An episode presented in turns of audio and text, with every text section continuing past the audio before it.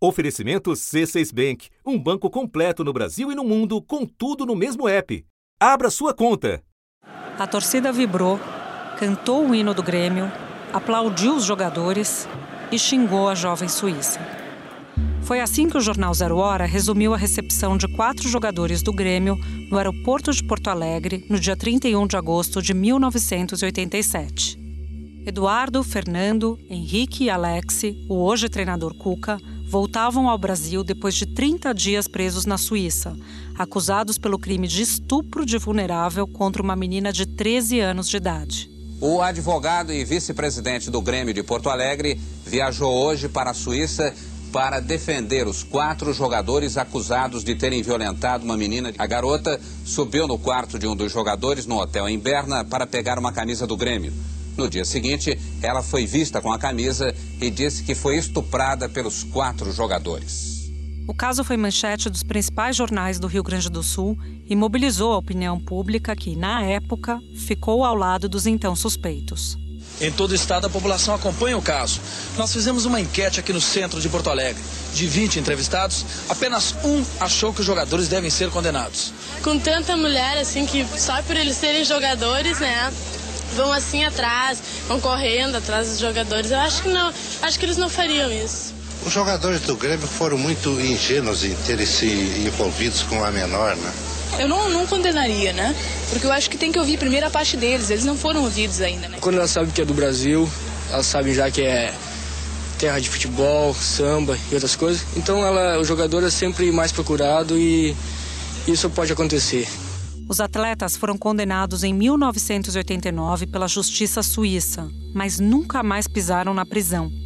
No Brasil, seguiram suas vidas normalmente, até que o caso Robinho colocasse no centro da pauta esportiva a violência de gênero. A justiça italiana condenou em última instância o jogador Robinho pelo crime de violência sexual. Segundo decisão da justiça italiana de novembro de 2017, ele e outros cinco amigos tiveram relações sexuais não consentidas com uma mulher que, na época, tinha 23 anos. Depois de protestos de torcedores e da pressão dos patrocinadores, o Santos Futebol Clube e o jogador Robinho anunciaram a suspensão do contrato que tinham assinado há seis dias. Das dez empresas que investem no time de futebol do clube, uma rescindiu o contrato e outras sete ameaçaram fazer o mesmo se o Santos não desistisse de repatriar Robinho. Até que então, na semana passada, o Corinthians anunciou que Cuca seria o treinador da equipe masculina. E mais detalhes do crime vieram à tona. Desde que foi apresentado, Cuca enfrentou protestos pelo que aconteceu em 1987. Na primeira entrevista no Corinthians, Cuca alegou que não foi reconhecido pela vítima. Mas esta semana o portal UOL divulgou uma entrevista com o advogado da menina à época, ele disse que Cuca foi reconhecido pela vítima e que foi encontrado sêmen dele no corpo da garota, num exame feito pelas autoridades suíças. A pressão da arquibancada cresceu. Alô, Duílio! Preste atenção! Respeita as minas do timão! Fazendo breve a passagem de Cuca pelo clube paulista. O Corinthians venceu o Remo ontem, se classificou para as oitavas de final da Copa do Brasil. E logo depois do jogo, o técnico Cuca anunciou a saída do clube. Foram sete dias e dois jogos no clube. Da redação do G1, eu sou Júlia do e o assunto hoje é o caso do estupro de Berna e a pressão que tirou Cuca do Corinthians. Um episódio para explicar o que mudou na abordagem da violência de gênero no futebol e na sociedade brasileira nos últimos 30 anos. Neste episódio, eu converso com André Rizek, apresentador do Esporte TV. Em seguida, eu falo com Gabriela Moreira, repórter de esportes da Globo. Sexta-feira, 28 de abril. Rizek, você pode lembrar para gente, para quem nos ouve, como foi a cobertura desse caso na época dos fatos, no fim da década de 1980? Bom, é preciso a gente entender como era a sociedade nos anos 80 e como a gente melhorou de lá para cá. Porque a cobertura da época, ela foi basicamente tratar os jogadores do Grêmio é, como vítimas. Não a vítima da violência sexual em si, a Sandra, uma garota suíça de apenas 13 anos quem recebeu o tratamento de vítima à época na cobertura, falando de uma maneira geral, né, na média, foram os quatro jogadores do Grêmio, cujas idades variavam entre 20 e 24 anos, né? O Cuca, por exemplo, que é o rosto mais famoso desses quatro jogadores condenados na Suíça, ele tinha 24 anos. Então o tratamento foi assim: que eles ficaram presos à época, deram a volta por cima, conseguiram seguir as suas vidas, retornaram ao Grêmio, às suas famílias. O ambiente no Grêmio é de muita preocupação. O presidente Paulo Doni Ribeiro defende os jogadores, mas diz que independente da decisão do Tribunal Suíço, o clube aqui vai tomar providências.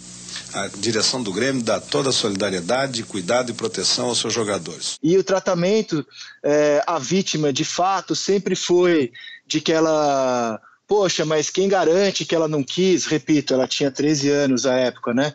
Como um homem não vai se portar diante de uma mulher bonita? Insisto, ela tinha 13 anos. Tudo isso é, você pensa aqui ali em reportagens publicadas à época. Eles, inclusive, quando retornaram ao Brasil, foram recepcionados no aeroporto Salgado Filho, em Porto Alegre, como alguém que estava voltando da guerra, assim, né? Os heróis que estavam retornando para seguir a sua batalha. Quando os atletas entraram no saguão do aeroporto, duas mil pessoas gritavam palavras de ordem contra a menina. Como se eles não tivessem praticado nenhum ato equivocado. Nós erramos, eu acho que nós estamos conscientes disso e graças a Deus nós estamos aqui. Vamos procurar, procurar esforçar bastante para superar esse erro e conseguir jogar um futebol que é muito importante para nós. Eles estão saindo muito rapidamente. Eu vi que o Fernando e o Eduardo estavam sendo abraçados, eles estão sendo carregados.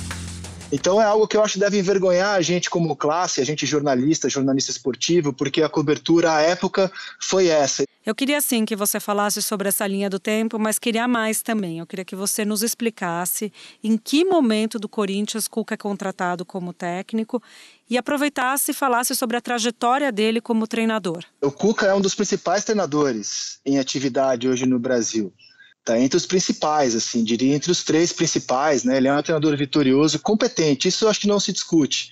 Acho que é importante dizer que quando eles voltam é, da Suíça, eles são condenados em 89, né? Dois anos depois do crime. E digo crime numa boa, porque a justiça suíça já tratou de tirar essa dúvida, né? Foi um crime que aconteceu no quarto 204 do Hotel Metropol em Berna, na cidade da Suíça. É, eles foram julgar, eles foram condenados dois anos depois, em 89. Né? Por muito tempo se espalhou a versão e a gente jornalista comprou, sem questionar, de que eles foram julgados à revelia. E essa informação é falsa. O Grêmio é, representou os quatro jogadores, o Luiz Carlos Silveira Martins, advogado do Grêmio à época, e depois virou presidente do Grêmio, inclusive, o dele é Cacalo. Ele defendeu os jogadores do Grêmio, aliás, qualquer pessoa tem direito à defesa. Contrataram dois representantes na Suíça, houve a defesa. O que aconteceu é que os jogadores não estiveram presentes nos julgamentos, mas isso não quer dizer que eles foram julgados à revelia, eles tiveram amplo acesso, é, amplo direito de defesa e foram condenados. Este é Alex Estival. O Cuca é paranaense, joga na meia-direita, tem 24 anos, único dos quatro jogadores que é casado. Os outros três são gaúchos. Eduardo Hamster, goleiro, tem 21 anos, nasceu em Porto Alegre. Fernando Castoldi, joga na ponta, 22 anos, nasceu em Guaporé.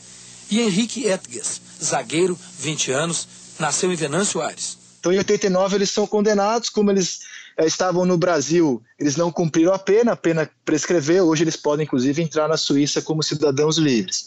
A vida deles segue, e aí o Cuca vira treinador. Isso sempre foi tratado na, na, mídia, com o passar dos anos, como pé de página. Quando você fazia assim, perfis do Henrique, do Cuca, você tratava o tema como pé de página, uma condenação na Suíça, a qual ele, Cuca, sempre alegou inocência e que, aí acho que é importante a gente deixar isso claro, e que ele, o Cuca sempre alegou que ele nunca fora reconhecido pela vítima. Por três vezes a moça teve lá na frente, não, não, é, não é que te reconheceu, é que eu não estava, e ela, a vítima não sou eu, é ela. Vítima é a moça.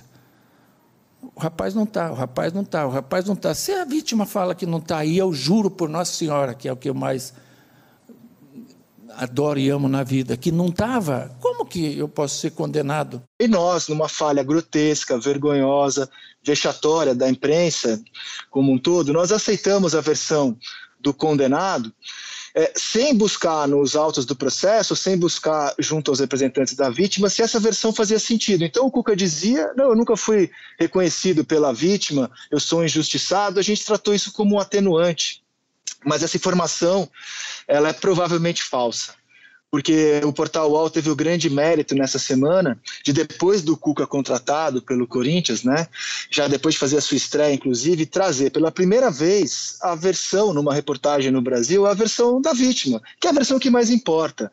E o advogado da vítima, entrevistado pelo Portal UOL, num furaço de reportagem, disse que ela reconheceu o Cuca, ao contrário do que o Cuca falou, e eu chequei essa informação é, com pessoas que acompanharam o caso à época, e por incrível que pareça, elas confirmaram a informação, ou seja, a gente publicou algo errado por muito tempo. É, ela reconheceu o Cuca e mais, assim como publicou o jornal Der Bund em agosto de 89, um dia depois da condenação, é o principal jornal de Berna, é, um, um esperma no corpo da menina periciado foi comprovadamente atribuído ao Cuca. A Sandra mesmo, ela não quer aparecer, imagina o trauma na vida dela. Segundo o advogado, ela tentou cometer suicídio dois anos depois que foi violentada por quatro adultos. É, você pode querer discutir qual a participação dos quatro, é, para mim ainda não está claro, mas fato é que os quatro foram condenados por uma violência sexual. Cuca, Eduardo e Henrique foram condenados por atentado ao pudor com uso de violência. Já Fernando foi inocentado do atentado ao pudor, mas foi condenado por estar envolvido no ato de violência. Eles tiveram que pagar multa e receberam penas que variaram de 3 a 15 meses de prisão, mas que puderam ser cumpridas em liberdade. O Cuca que diz que nunca encostou nela, que só estava presente num quarto duplo, tem essa versão agora confrontada pelo advogado da vítima. E aí, para a gente ter certeza e poder cravar, a gente precisaria ter acesso ao processo. A Suíça preza muito o direito à privacidade, ao sigilo, e nunca liberou o acesso de jornalistas brasileiros que por muito tempo procuraram os autos né, do chamado escândalo de Berna.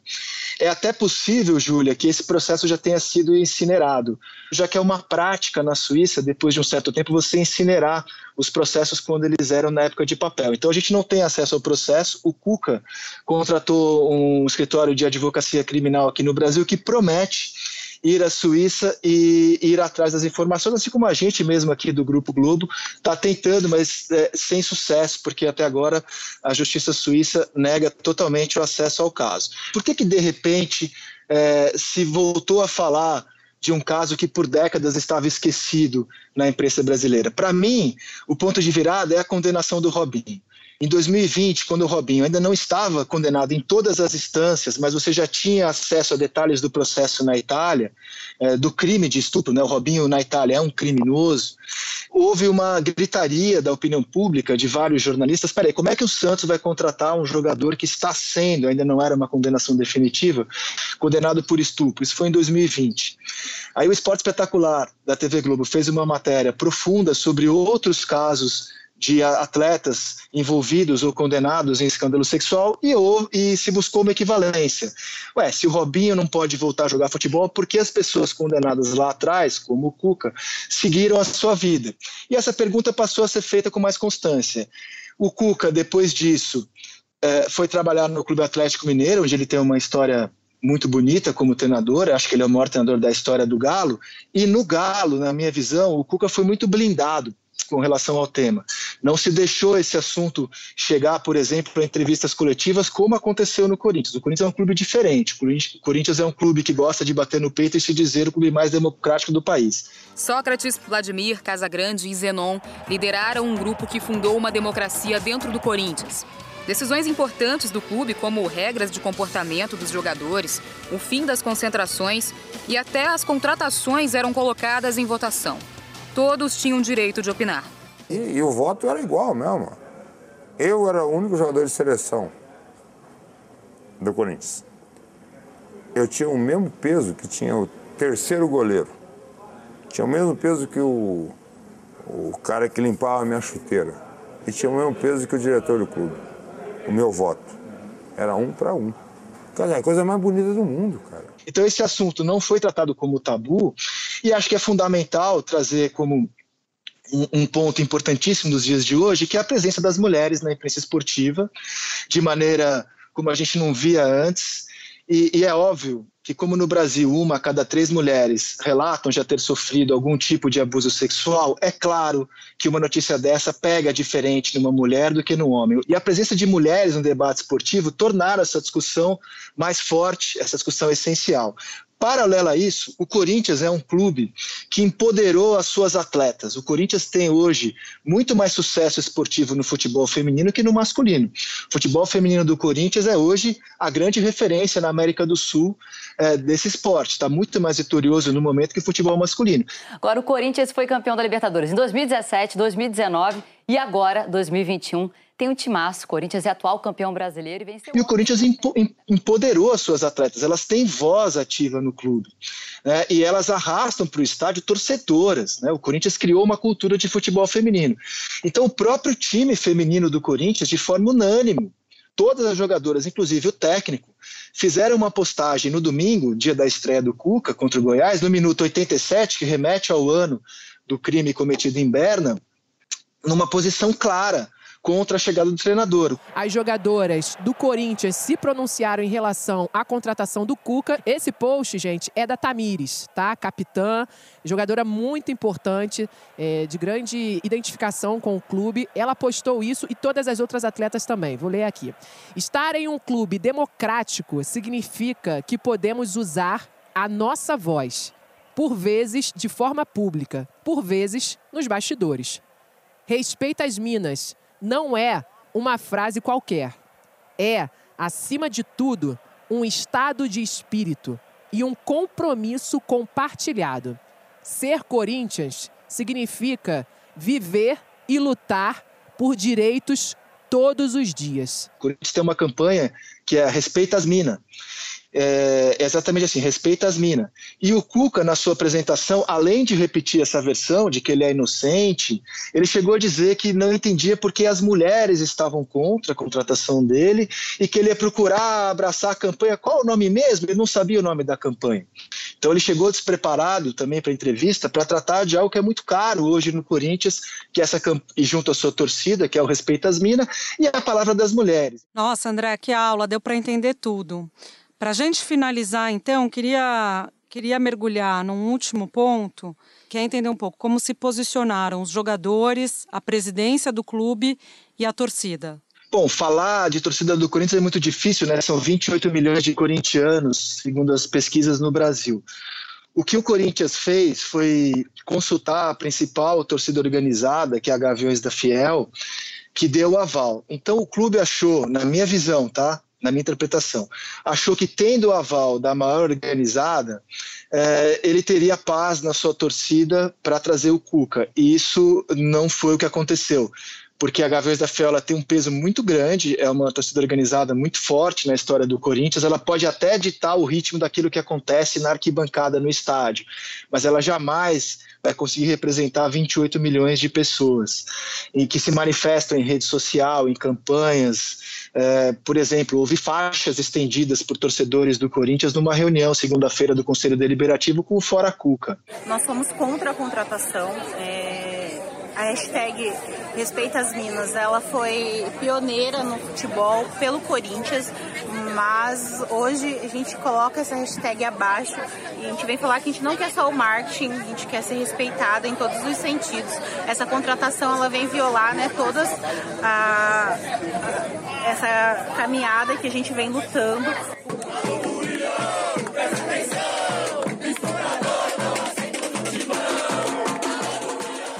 Então o Corinthians dimensionou muito mal, o Corinthians se preparou muito mal e, e chegou a comunicar o presidente corintiano, Duílio Monteiro Alves, que o clube havia feito uma pesquisa muito embasada, muito sério, é, e segundo essa pesquisa, o Cuca era inocente e o Corinthians acreditava nessa pesquisa. Claramente, essa pesquisa é uma balela, o Corinthians apenas ouviu a versão do Cuca e achou que não haveria repercussão. O Corinthians é uma caixa de ressonância brutal é, e você não consegue controlar a reação da opinião pública nem dos corintianos. Eu acho que a, a reação dos corintianos, de vários corintianos, se misturou a reação de várias pessoas que acompanham o futebol. Então, o que a gente tinha no, no jogo de despedida do Cuca era um, no estádio, um certo acordo entre os torcedores de que não abordaria o tema durante o jogo do Corinthians, por isso classificou contra o Remo. Mas, é, claramente, a campanha e a indignação de vários torcedores continuaria depois da partida, ainda que no estádio houvesse esse pacto de não se falar contra a chegada do Cuca. Maravilha, André. Muito obrigada pela sua disponibilidade de nos explicar esse caso. Como eu te disse, foi uma aula e até a próxima vez. Obrigado, Júlia. Acho que o principal recado como jornalista esportivo que eu faço, a principal reflexão é a seguinte: nós erramos mas a gente não tem compromisso com o erro e hoje a gente tenta fazer uma reparação histórica, trazendo a maior quantidade de detalhes e informações sobre o caso, ainda que tardiamente, ocorrido em 87 na cidade de Berna, na Suíça. Júlia, um beijo para você e a todos os ouvintes. Espera um pouquinho que eu já volto para falar com a Gabriela Moreira.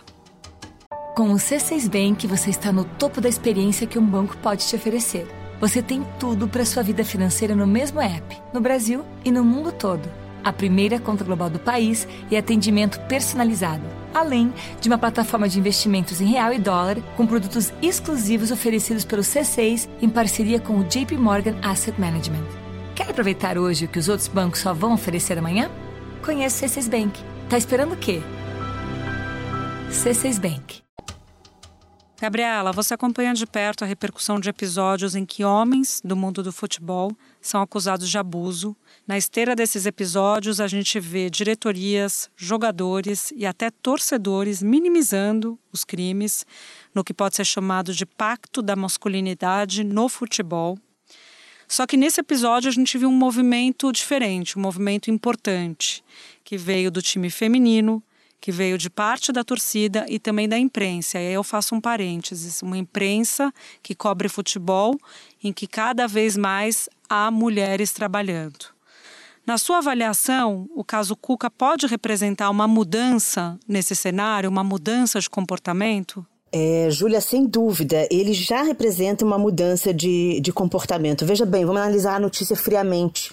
O técnico do time de segundo time de maior torcida do país pediu para sair de, do comando desse time, mesmo tendo classificado para uma competição importante. Durante muitos anos, e na verdade a regra até então, era que qualquer assunto que fosse considerado extra-campo ele fosse minimizado diante dos resultados, né? Sendo positivos esquece-se o que aconteceu no extracampo.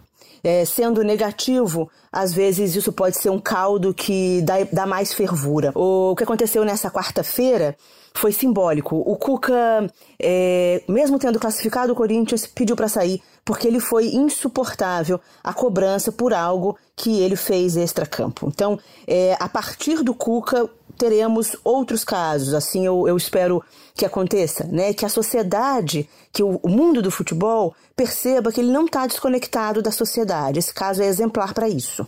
Gabriela, você vê uma diferença na forma como homens e mulheres abordaram esse assunto? E aí eu estou falando de jogadores, jornalistas, torcedores. Eu já vi em outros momentos jornalistas mulheres é, pregando sozinhas é, sobre o que elas passam, tá? Num universo que é predominantemente ainda masculino.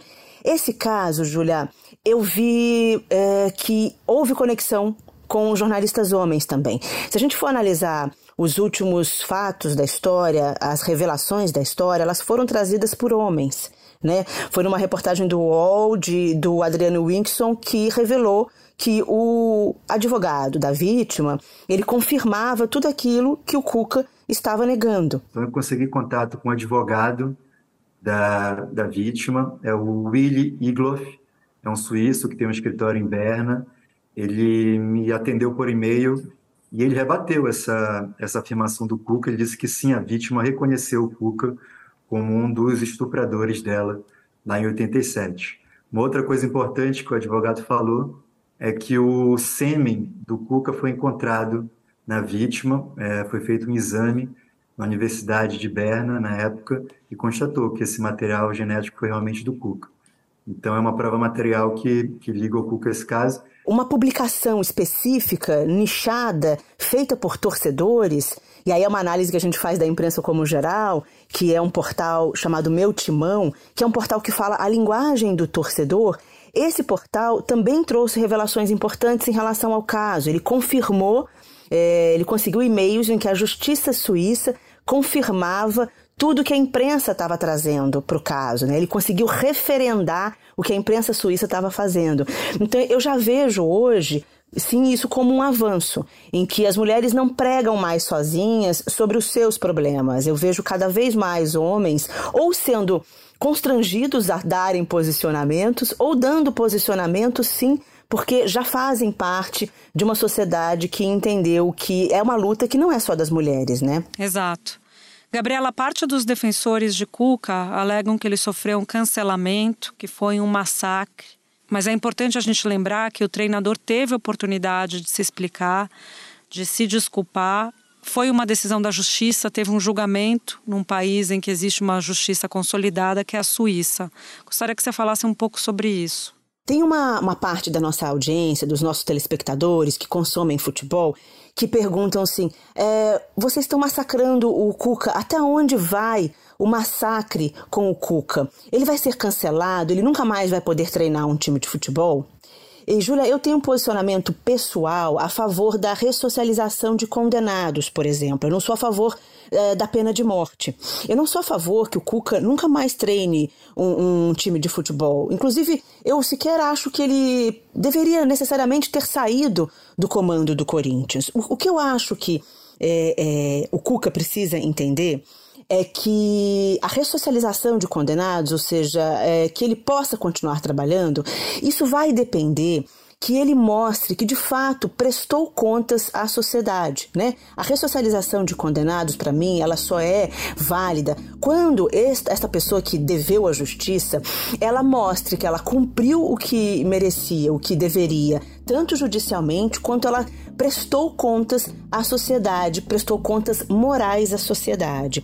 E não me parece que o Cuca tem entendido isso. Nos pronunciamentos públicos que ele fez, ele teve chance de fazer, por diversas vezes ele se negou a fazer, mas em entrevistas recentes, inclusive na saída dele do Corinthians, ele não mostrou que fez a reflexão que a sociedade atual gostaria que ele refletisse.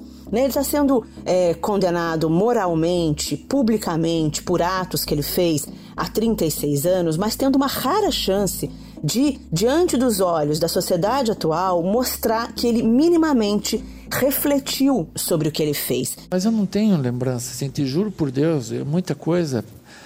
Eu não, eu, assim, se eu pudesse fazer alguma coisa diferente, mas eu era um, era um piada, um piá, um menino. Eu ficava no meu cantinho, eu ia fazer o que de diferente, o que? Eu não vi nada.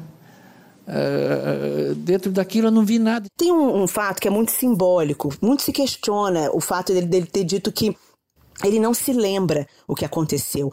E eu entendo, Júlia, que ele não se lembre o que aconteceu, porque esse fato que ele fez, né, ser acusado de abuso sexual contra uma menor de idade, esse fato não o assombrou por 36 anos.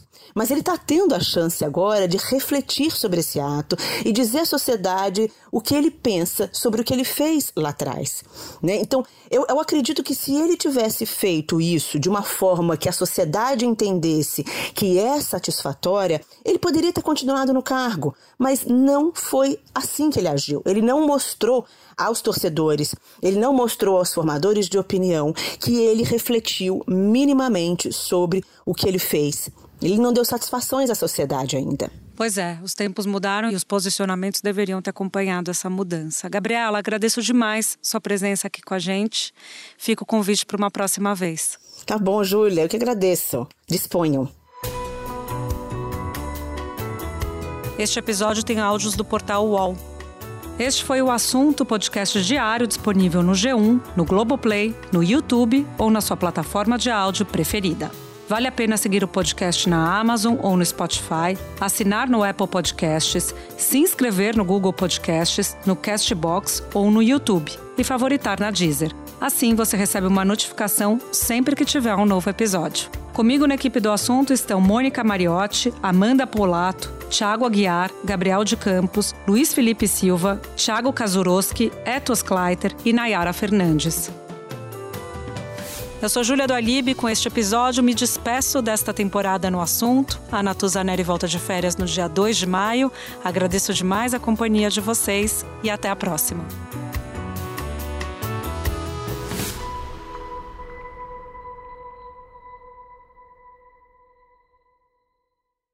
Você no topo da experiência financeira que um banco pode oferecer. Escolha um banco completo no Brasil e em qualquer lugar do mundo. Abra sua conta no C6 Bank.